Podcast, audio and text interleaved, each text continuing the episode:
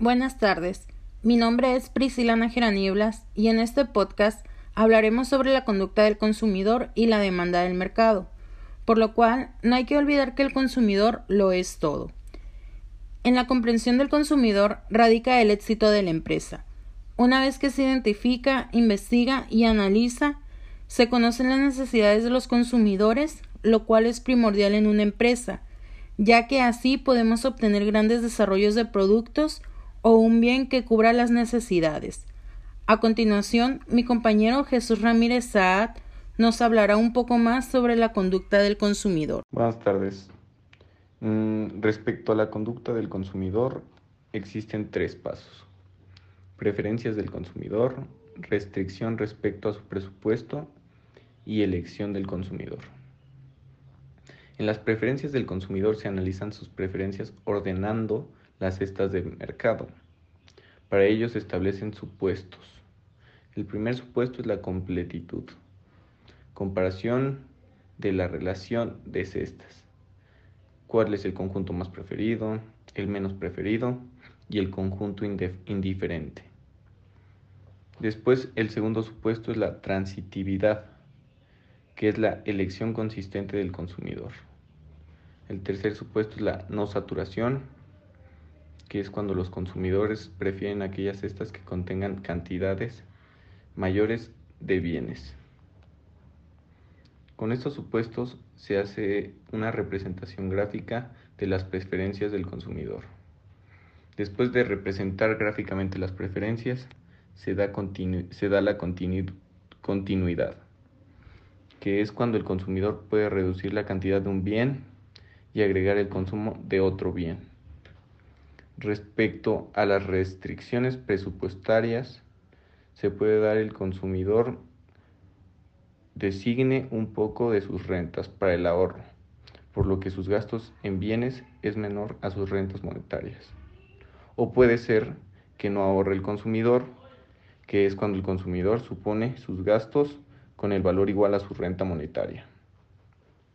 Y respecto a su elección, el consumidor elegirá las combinaciones de bienes que le sea más satisfactoria y que sea asequible respecto a su renta monetaria.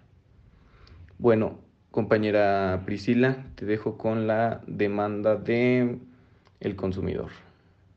Muchas gracias Jesús por tu aportación sobre el comportamiento de los consumidores.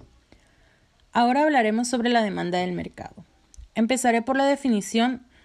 La demanda del mercado es la cantidad de bienes y servicios requeridos por un grupo de personas en un mercado determinado, en el cual influyen los intereses, las necesidades y las tendencias. Estos son factores principales para definir el precio de sus productos.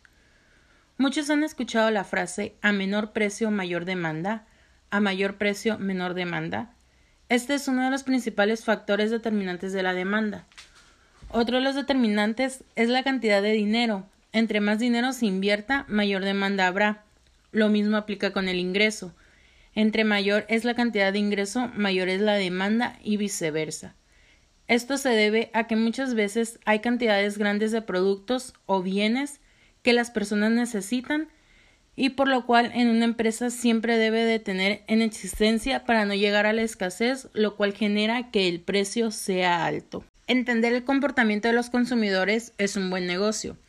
Un concepto básico de marketing sostiene que las empresas existen para satisfacer las necesidades de los consumidores.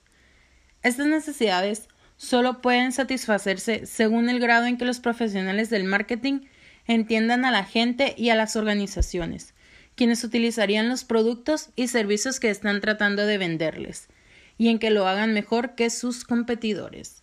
Los conocimientos acerca de los consumidores deberían incorporarse a cada faceta de un plan de marketing exitoso. Los datos sobre los consumidores ayudan a las organizaciones a definir el mercado y a identificar tanto las amenazas como las oportunidades de una marca. Por ello, el comportamiento del consumidor tiene mucho impacto en la demanda del mercado, ya que presenta un conjunto de actividades que las personas realizan desde el momento que se presenta una necesidad hasta que logra satisfacerse. Ahora que ya conoces esta información, ¿qué harás con ella? Espero te haya servido este podcast que lo hicimos con la finalidad de comprender más estos temas, los cuales son de suma importancia para conocer más a fondo lo que son los comportamientos de los consumidores. Nos despedimos y esperamos que te encuentres bien y nos vemos en la próxima.